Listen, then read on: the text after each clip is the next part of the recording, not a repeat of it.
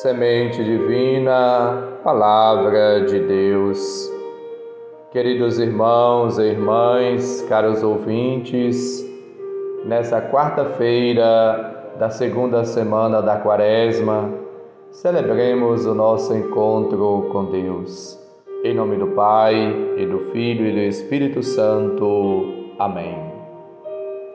A Igreja hoje nos presenteia Mateus capítulo 20, versículos de 17 a 28. Naquele tempo, enquanto Jesus subia para Jerusalém, ele tomou os doze discípulos à parte e, durante a caminhada, disse-lhes: Eis que estamos subindo para Jerusalém, e o filho do homem será entregue aos sumos sacerdotes e aos mestres da lei eles o condenarão à morte e o entregarão aos pagãos para zombarem dele, para flagelá-lo e crucificá-lo. Mas no terceiro dia ressuscitará. A mãe dos filhos de Zebedeu aproximou-se de Jesus com seus filhos e ajoelhou-se com a intenção de fazer um pedido. Jesus perguntou: Que queres? Ela respondeu: Manda que estes meus dois filhos se sentem no teu reino, um à tua direita e outro à tua esquerda. Jesus então respondeu-lhe: Não sabeis o que estáis pedindo? Por acaso podeis beber o cálice que eu vou beber? Eles responderam: Podemos. Então Jesus lhes disse: de fato, vós bebereis do meu cálice, mas não depende de mim conceder o lugar à minha direita ou à minha esquerda. Meu Pai é quem dará esses lugares àqueles para os quais ele os preparou. Quando os outros dez discípulos ouviram isso, ficaram irritados contra os dois irmãos. Jesus, porém, chamou-os e disse: Vós sabeis que os chefes das nações têm poder sobre elas e os grandes as oprimem. Entre vós não deverá ser assim. Quem quiser tornar-se grande, torne-se vosso servidor. Quem quiser ser o primeiro, seja vosso servo. Pois o Filho do Homem não veio para ser servido, mas para servir e dar a sua vida como resgate em favor de muitos. Palavra da salvação. Glória a vós, Senhor. Queridos irmãos e irmãs, Jesus está subindo a Jerusalém, consciente daquilo que lá o espera. Pela terceira vez, fala aos discípulos da sua paixão fala claramente, para espanto e confusão dos seus contemporâneos, ele identifica-se com o Filho do Homem, figura celeste, gloriosa, esperada para restaurar e instaurar o reino escatológico. Mas também se identifica com outra figura, de sinal aparentemente oposta, o servo sofredor. Os discípulos não conseguem compreender e aceitar tais perspectivas e preferem cultivar a perspectiva do sucesso e do poder. Versículos 20 e 23. Jesus explica-lhes mais uma vez o sentido da sua vida e missão e o sentido do segmento que lhes propõe. Ele veio para beber o cálice, versículo 22.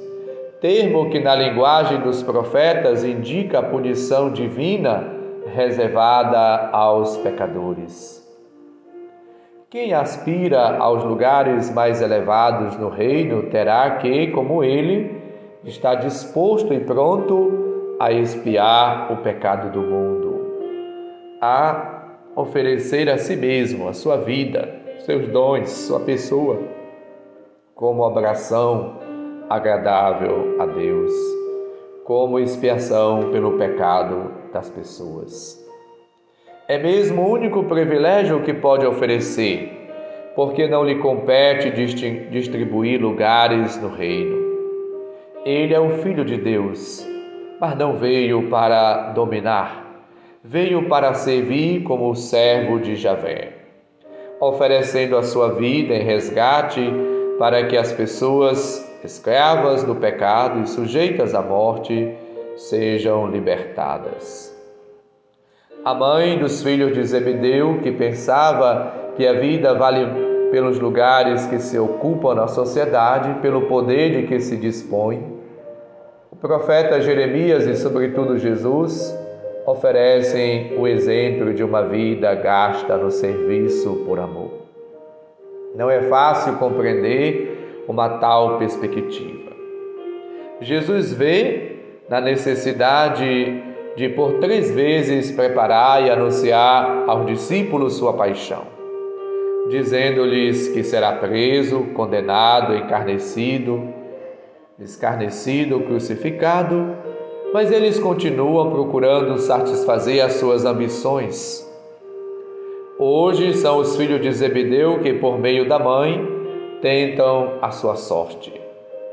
Jesus tinha falado de humilhações eles pedem honras, lugares de privilégio, sentar-se um à tua direita e outro à tua esquerda no teu reino, versículo 21.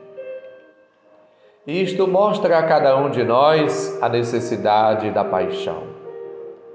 Só a paixão, só o carregar a cruz poderá mudar o coração de cada um e de todos.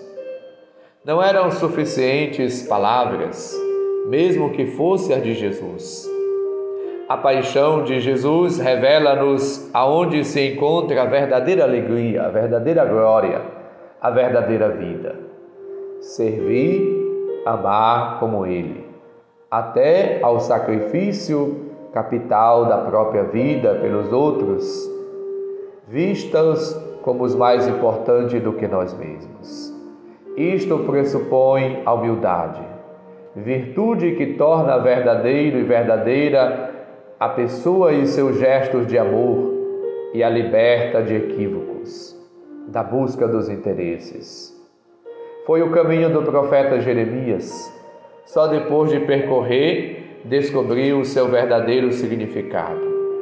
Por isso, ele gritava, conforme a leitura desta quarta-feira, no versículo 20.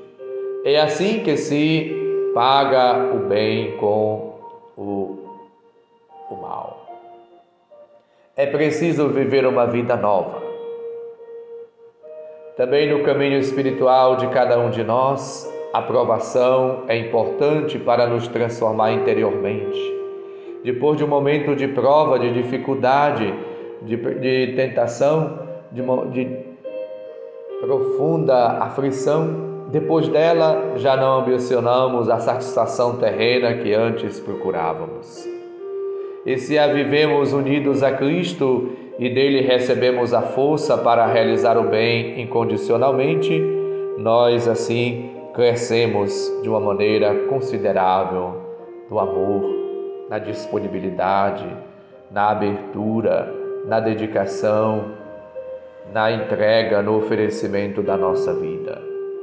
Mateus 20, 18 seguintes, mostra que depois da morte e da paixão vem a ressurreição.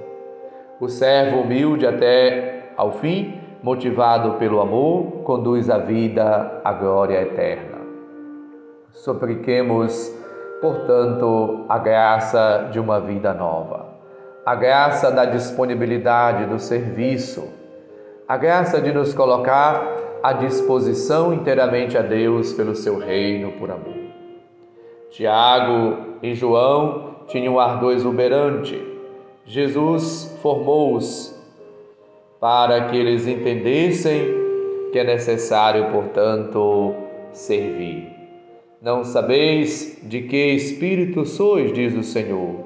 Deus é paciente, espera os pecadores, trata-os com misericórdia. Jesus assim vai pedindo aos filhos daquela mulher e a, a ela mesma a necessidade de sacrificar-se, de beber o cálice, de servir, de doar-se, de colocar à disposição do outro o dom que recebeu.